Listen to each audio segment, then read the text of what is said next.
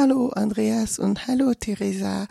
Äh, wir sind wieder hier im Caritasverband für den Landkreis Breisgau-Hochschwarzwald. Am 19. und 20. September findet das Projekt Demokratie in Vielfalt in St. Peter statt.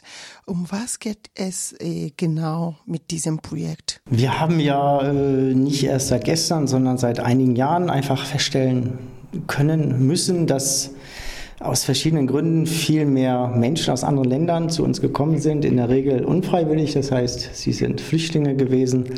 Die Unruheherde im Nahen Osten oder auch in West- oder Ostafrika sind allen bekannt.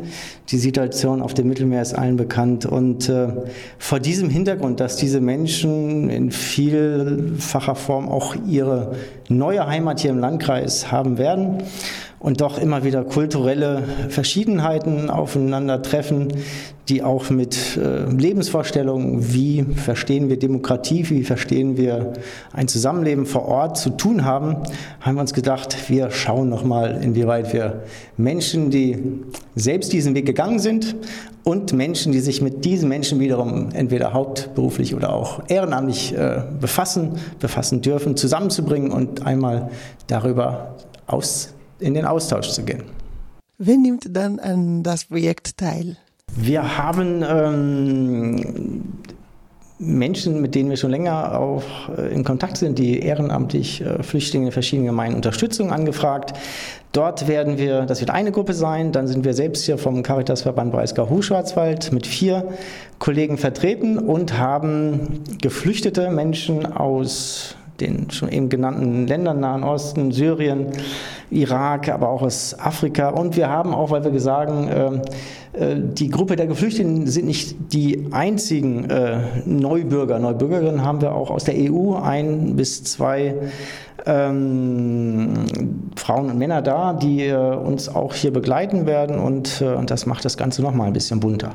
Hey Theresa, kannst du uns sagen, was ist eigentlich das Ziel von der Veranstaltung Demokratie in Vielfalt? Das Ziel von der Veranstaltung ist, dass wir in Austausch kommen miteinander, weil wir schon vor zwei Jahren eine ähnliche Veranstaltung gemacht haben, bei der wir erlebt haben, dass der Austausch auf Augenhöhe und das Berichten von eigenen Erfahrungen ähm, eine wundervolle Veranstaltung ist, um, um ein Verständnis ähm, füreinander zu entwickeln und auch vielleicht gemeinsam Ideen für was Neues zu entwickeln. Ähm, deshalb wollen wir an der Veranstaltungsform anknüpfen und einen Raum schaffen, in dem Begegnung möglich ist und, und und das äh, Geschichten erzählen und das Geschichten hören ähm, stattfinden kann. Das, genau. Und im besten Fall entsteht daraus vielleicht eine neue Idee, wie wir daran anknüpfen können mit kleinen Projekten oder einer neuen Veranstaltung. Aber ähm, ja, das große Ziel ist wirklich, ähm, Erfahrungen zu teilen, in Austausch zu kommen. Ich habe bemerkt, dass äh, meistens Caritas-Projekte sind von Geflüchteten durchgeführt. Warum dieses Mal? Warum ist das immer mit Geflüchteten äh, gemacht?